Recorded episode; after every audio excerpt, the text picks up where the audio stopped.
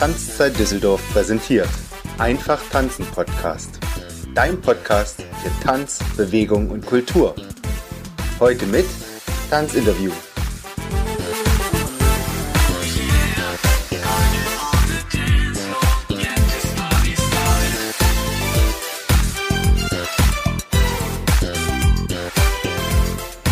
Willkommen, liebe Zuhörer, zu einer neuen Folge vom Einfach Tanzen Podcast, deinem Tanzpodcast für den gesamten deutschsprachigen Raum, der dir wie immer die spannendsten Tanzthemen präsentiert. Und heute habe ich die große Ehre, mit Lydia Dielmann-Weißer sprechen zu dürfen. Das ist nämlich eine ganz, ganz unfassbar erfolgreiche Tänzerin, auch wenn sie sagen würde, Heidemarie in der Vergangenheit.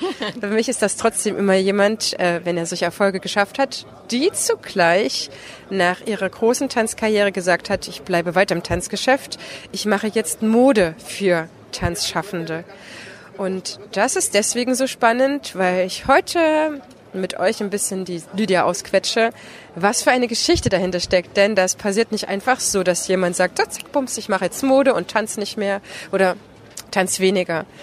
Liebe Lydia, herzlich willkommen im Podcast. Ich freue mich riesig. Herzlich willkommen. Ich freue mich auch und bin natürlich gespannt. Lydia, wie bist du vermutlich als kleines Mädchen ins Tanzen gekommen? Ja relativ, relativ jung, für die heutige Zeit gar nicht so jung, aber damals schon. Ich bin mit elf Jahren, habe ich angefangen. Im Endeffekt von der Mutter wirklich geschoben. Meine Mutter hat früher tanzen geliebt, konnte durch die Kriegszeit das nicht machen und fand halt das Rumgehüppe, was man dann so bei Partys gemacht hat, schlimm und ätzend und hat dann sich darum gekümmert, ob sich irgendwo Kindertanzkurse gibt. Das war damals noch gar nicht so viel, hat aber dann in unserer Heimatstadt eine Tanzschule gefunden und da haben, hat sie mich dann hingeschickt. Ich habe meinen Sandkastenfreund so mehr oder weniger mitgenommen. Und ähm, ja, da bin ich im Endeffekt hängen geblieben. Also ich habe damals gar nicht so gespürt, was das für eine Leidenschaft für mich ist. Irgendwo, man macht das, was die Mutter sagt und macht es dann halt. Und es ist auch irgendwo schön. Und ich bin dann relativ schnell zum Turniertanzen gekommen, und habe da dann zwei, drei Partner gehabt habe dann relativ früh, da bin ich sogar noch zur Schule gegangen mit, ein, mit meinem damaligen Partner Ralf Lepene, ähm, habe ich getanzt. Er war erst mein Trainer und dann haben wir halt morgens um ja, 7 Uhr vor der Schule und teilweise nachts und so trainiert. Ich habe mein Abi gemacht, musste dann gleichzeitig, aber einen Tag später meine mündliche Prüfung machen. Das war also alles chaotisch und da merkte man auf einmal, was für eine Leidenschaft das ist. Und ähm, ja, ich sage mal, wir waren auf der ganzen Welt unterwegs, haben alle Weltmeisterschaften getanzt, die man tanzen konnte, alle Großturniere waren eigentlich immer im Finale und es war, es war wirklich mein Leben. Also das muss ich sagen. Ähm, tanzen, Musik ist immer noch mein Leben. Also ich sag mal, ich glaube, Musik und die Bewegung dazu. Und wenn das eins wird, ich, es gibt für mich fast nichts Schöneres. Also ich brauche immer noch die Musik, aber ich brauche jetzt diesen Unterricht nicht mehr. Und ich weiß, als kleines Kind habe ich schon immer mit alten Gardinen gespielt. Mit einer Freundin. Wir haben uns so verkleidet und Stories ausgedacht mit Sicherheitsnadeln. Und irgendwo hat mich auch Mode immer interessiert. Es war also nie jetzt, dass das komplett weg war. Und dann, ich weiß nicht, dann habe ich irgendwo mal so Fashion-Shows mir angeschaut und habe gedacht, ach, ich glaube, das kann ich auch. Was natürlich in dem damaligen Zustand ziemlich weit hergeholt war. Und so fing das an und irgendwo kam dann auf einmal jemand auch in mein Leben rein, der aus der wirklich Modeindustrie gekommen ist, mir unheimlich viele Tipps geben konnte. Und es hat mich fasziniert und dann kam es so, ich habe mit den ersten Burderschnitten angefangen, wo die Passform eine Katastrophe, genau, eine Katastrophe war. Und die Dame hat mir dann auch die Fehler gesagt, was daran falsch ist. Also Armloch zu groß, da und da und da. Und so ging es dann immer weiter. Und ich merke jetzt das, was ich damals so mit dem Tanzen gehabt habe, diese Leidenschaft zur Bewegung und zur Musik mit dem Partner ist jetzt für mich irgendwo diese Leidenschaft zur Schönheit. Also ich, ich bin verliebt in Schönheit. Du und auch das Ästhetische ja, wahrscheinlich. Ja, total. Ja. Und ich sag mal, schöne Farben, ähm, tolle Farbkombinationen, ähm, schöne Schnitte, wo eine Frau wirklich weiblich aussieht, aber trotzdem ein bisschen sexy ist, aber sehr, sehr elegant. Das macht mich selber glücklich. Also und ähm, ja, ich muss sagen, ich bin unheimlich dankbar, dass ich diese zwei Wege machen konnte, die vielleicht für jetzt jemand Außenstehenden total unterschiedlich ist, weil das eine ist Tanzen, das andere ist Mode, aber für mich ist beides ja Schönheit, Ästhetik, ähm, Harmonie, Perfektion und das ist kann ich in beiden ausleben und ja, so ist so mein Leben so ein bisschen dann gelaufen. Du und dein Partner, ihr habt sehr große Erfolge gefeiert. Das heißt, vor mir, liebe Zuhörer, sitzt nicht eine Frau, die einfach mal nur so drei deutsche Meisterschaften gewonnen hat und ähm, sondern Lydia und ihr Partner, die können sich sehr viel drauf einbilden, auch wenn sie das nicht machen. Vor mir sitzt wirklich bescheidene Frau. Aber ich bin auch neugierig. Und ich möchte diese, diese Sachen oder die Titel, die ihr gewonnen habt, wir wollen die nicht alle ausführen, das können die Leute auf eurer Homepage nachlesen. Aber damit ähm, auch der ja nicht informierte Zuhörer so ein bisschen eine Größenordnung hat, was habt ihr alles für Titel gewonnen? Also wir sind zweifache Weltmeister mehrfache Vize-Weltmeister. Ich glaube, insgesamt bin ich zehnfache deutsche Meisterin. Und wir waren zu der damaligen Zeit einfach, das muss man wirklich sagen, das, das Paar Deutschlands. Also wir waren die Vorbilder in jeder Himmelsrichtung, wie wir uns bewegt haben, was wir angezogen haben. Selbst meine Haare, auch wenn sie noch so strange waren, wurden nachgemacht. Also wir waren damals wirkliche Vorbilder. Ähm, also Trendsetter in allen ja, möglichen Richtungen, ja, oder? Wirklich, genau, das. Doch, das, das muss man wirklich sagen. Das hat man, glaube ich, wenn man selber tanzt oder sowas, merkt man das gar nicht so sehr, weil man ist so mit sich beschäftigt. Aber es kommen immer wieder Leute jetzt noch zu mir sagen, oh, weißt du noch, damals hattest du die Haare so und so, das habe ich auch gemacht. Oder deine Kleider und du sahst immer so toll aus und ach, ich habe euch so geliebt vom Tanzen und so. Also es war das, aber kommt dann im Nachhinein, dass man erstmal äh, registriert, was man da irgendwo auch vielleicht anderen Menschen dadurch gegeben hat, weil ja ein Vorbild oder ja doch ein Vorbild irgendwo ist ja auch was Schönes. Vielleicht auch ein Idol, kann ich mir schon vorstellen. Ihr habt ja auch die Fußstapfen schon groß gemacht, in die man dann hineintreten ja. musste. Ja, also wir hatten sogar wirkliche Fans, muss man sagen, die also mit zu Meisterschaften, auch wenn sie in Miami waren, zu Weltmeisterschaften ja. mitgeflogen sind, die dann mit der ganzen Familie Urlaub gemacht haben und so. Also es war, das war schon eine aufregende Zeit. Wann kam der Zeitpunkt, dass du gemerkt hast, du möchtest das nicht mehr? Weil das ist doch auch eigentlich wie eine Sucht. Also, ich, also sagen wir mal so, das Tanzen finde ich immer noch gut. Das kann ich jetzt überhaupt nicht sagen, aber ich sage mal, dieser Wettkampf und dass es so wichtig ist, ob man Erster, Zweiter oder Dritter wird. Und da ist in einem ein, ja auch ein unheimlicher Druck. Mhm. Und da kam irgendwo mal eine Phase, wo beide, wir beide zusammen gesagt haben, ähm, nee, das wollen wir nicht mehr. Ähm, wir hatten davor sehr, sehr viele Shows, die uns unheimlich viel Freude gemacht haben. Und ähm, dann haben wir aber auf einmal wieder seit langer Zeit einen Wettkampf gemacht und merkten auf einmal, wie unser Körper verspannt wurde, nur weil wir auf einmal bewertet wurden. Dann haben wir so für uns gemeinsam entschieden, nee, das wollen wir nicht mehr. Also ähm, dafür ist dann Tanzen zu schön. Und ich glaube, dann in dem Moment ist man aus diesem Wettkampftanzen hinausgewachsen, weil man sagt, das war toll, das gehörte auch dazu und ich finde es auch schön, wenn man für was eine Leidenschaft hat, wenn man einen Ehrgeiz hat. Aber das war dann irgendwo zu Ende und deswegen ist es für mich jetzt auch einfach zu Ende. Das heißt, ihr beide hattet das Glück, finde ich, auch zum gleichen Zeitpunkt gesättigt zu sein. Genau. Das alles gehabt zu haben, die Medaillen gehabt zu haben, das ist eigentlich ein sehr, sehr glücklicher ja. Umstand, weil es gibt natürlich ja nicht nur in unserem Sport diese ganze ähm, ja, ich würde schon sagen, Sucht nach Erfolgen. Und dann zu sagen, so, also ja, mir hat es jetzt gereicht und es war echt schön und ähm, jetzt ist irgendwie was Neues dran. Ja.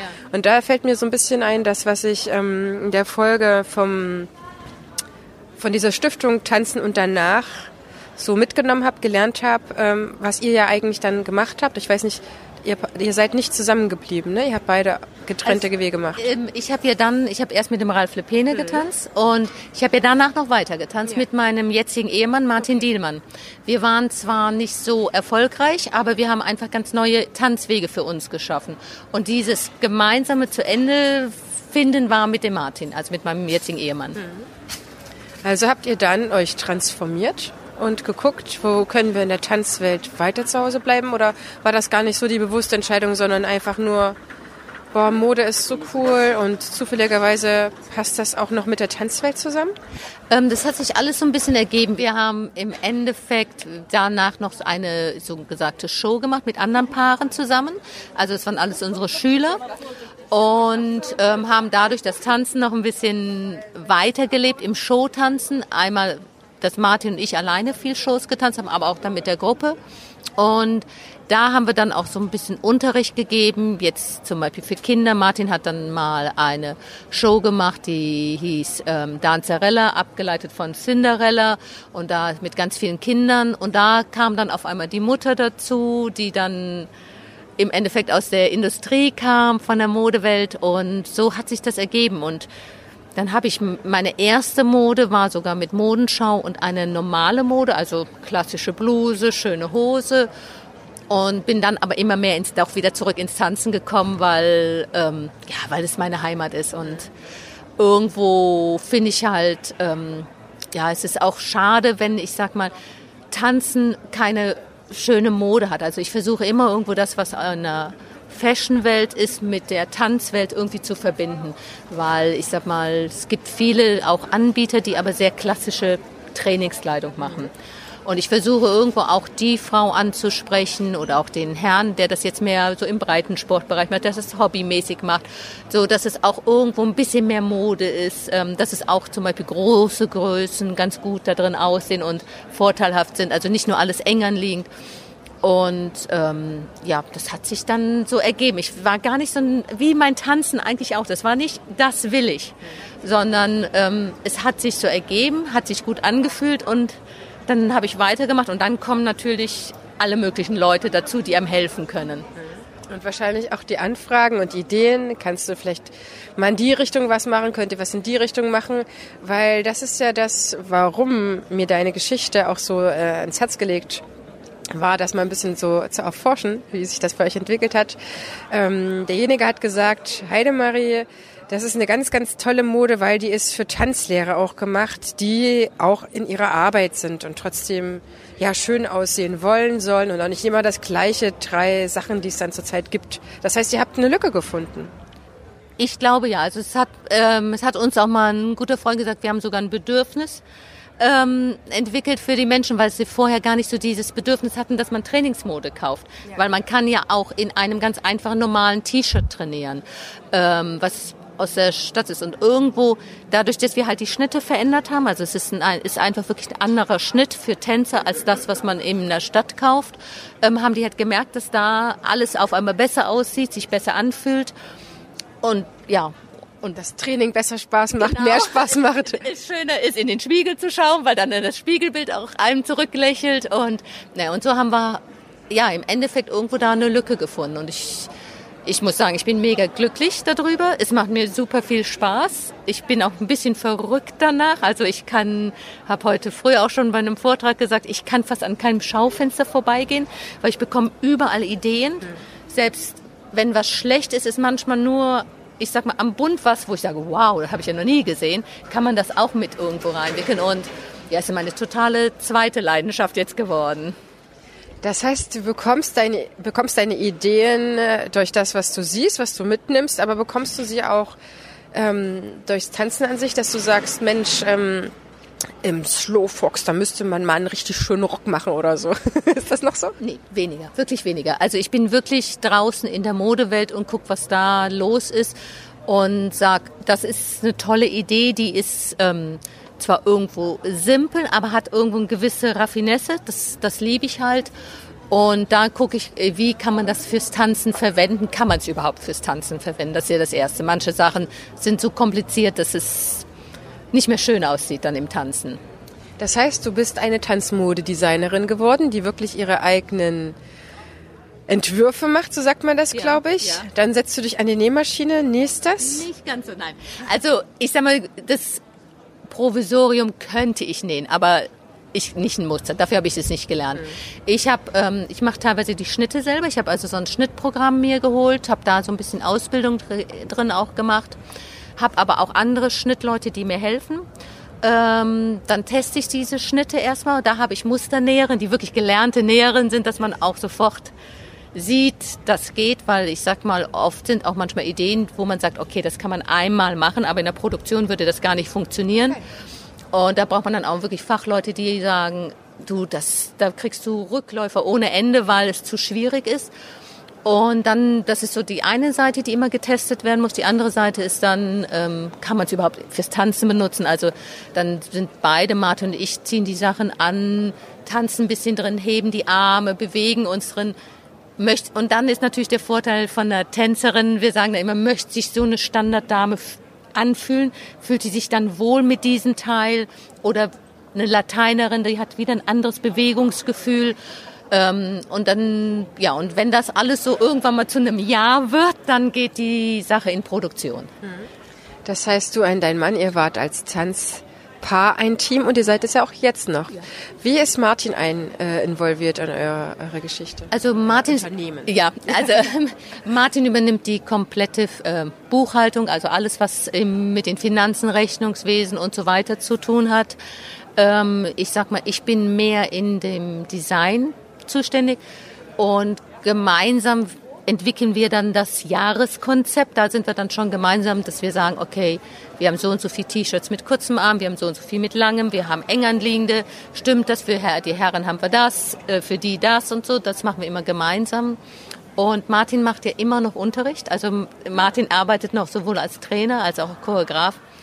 Wenig, weil er kaum noch Zeit hat. Aber doch immer in den Abendstunden oder Wochenende ist er da noch viel im Tanzen. Und er liebt das auch, also das Unterrichten. Das ist auch, glaube ich, erstmal auch nicht notwendig, dass man das beendet. Nein. Weil euch gibt das ja auch viel. Aber du hast, ähm, machst nur noch das in deiner Freizeit oder unterrichtest du noch? Gar nicht mehr. Ich unterrichte gar nicht mehr. Also ich könnte es zeitlich überhaupt nicht mehr und ähm, irgendwo habe ich auch gemerkt, ich bin ein sehr ungeduldiger Mensch, muss ich leider Gottes sagen. Ich meine, ich könnte hier das auch ein bisschen üben, aber dadurch bin ich auch, finde ich, keine gute Trainerin, weil man muss irgendwo auch dem Paar die Zeit geben, das zu entwickeln. Und ich würde da zwar nicht jetzt schlecht mit dem Paar umgehen, aber ich würde innerlich nicht zufrieden sein, weil das Ergebnis, was ich mir vorstelle, was das Paar dann bekommt, würde nicht im Prinzip sofort da sein.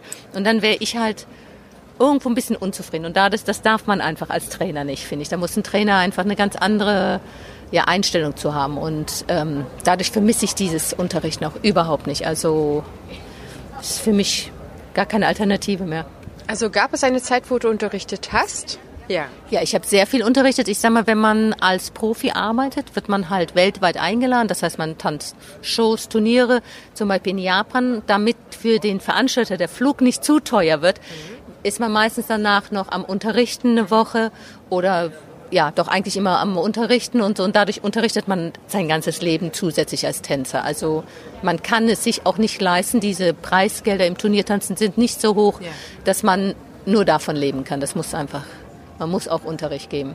Aber bist du dafür noch zusätzlich als Tanzlehrerin ausgebildet worden oder hast du das einfach durch, wie du unterrichtet wurdest, selber dann dir angelernt? Nein, also ich habe ganz klassisch alle Ausbildungen gemacht. Also ich bin ADTV-Tanzlehrerin von der Pika und habe dann alle Trainerscheine gemacht, also bis zum Trainer A-Schein. Also habe alles ganz klar gemacht, weil ich, man weiß zwar, wie man, wie es zu tanzen ist. Man hat bestimmt auch sehr viele Informationen als Tänzer, aber irgendwo dann, wie man es unterrichtet. Da gibt es noch so viele andere Methodiken und ich glaube, da sollte man einfach dann zusätzlich auch eine Ausbildung dann haben. Also ja, für manche ist es nicht zwingend so. Ich kenne einige, die das, die sehr erfolgreich sind, aber nicht unbedingt Tanzlehrer noch als zusätzliche Ausbildung gemacht haben, weil vielleicht ist man einfach durch einen eigenen guten Tanzlehrer zu einer guten Didaktikmethode gekommen. Ja. Das ist ja nicht also ähm, Martin hat zum Beispiel das alles nicht gemacht ja. und ich finde, er ist ein hervorragender Trainer. Also deswegen, ich sage auch nicht, dass man das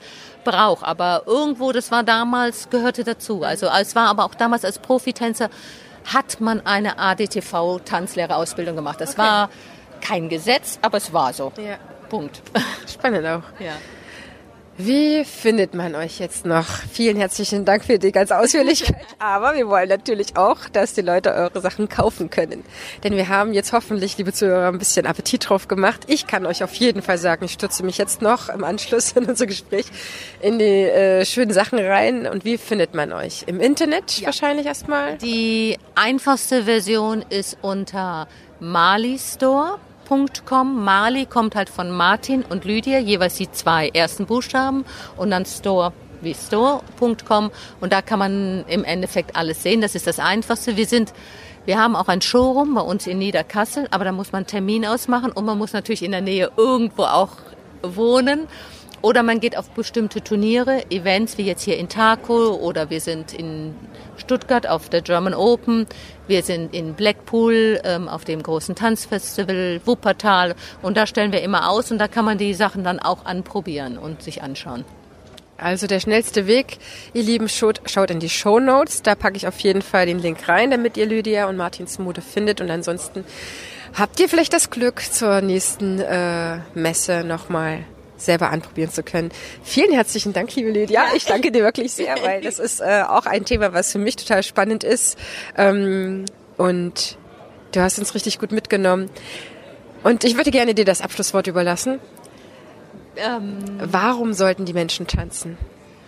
Die, ich, ich finde, dass Musik grundsätzlich das Schönste ist, was es gibt auf der Welt, weil es gibt, es gibt so viele Musikarten, die die Stimmungen eines Menschen irgendwo widerspiegeln. Es kann eine aggressive Musik sein, es kann eine romantische Musik sein, es kann Rhythmus sein und ich sag mal, irgendwo finde ich, kann man sich in Musik gehen lassen und fallen lassen. Musik kann einen für mich auch tragen. Also ich sag mal, wenn man traurig ist, kann sie Hoffnung geben. Ähm, und ich finde, wenn man so sich zur Musik öffnet und sich dann auch noch bewegen kann, ist für mich eins der schönsten Dinge im Leben und deswegen sollte jeder tanzen und natürlich dann in Mali.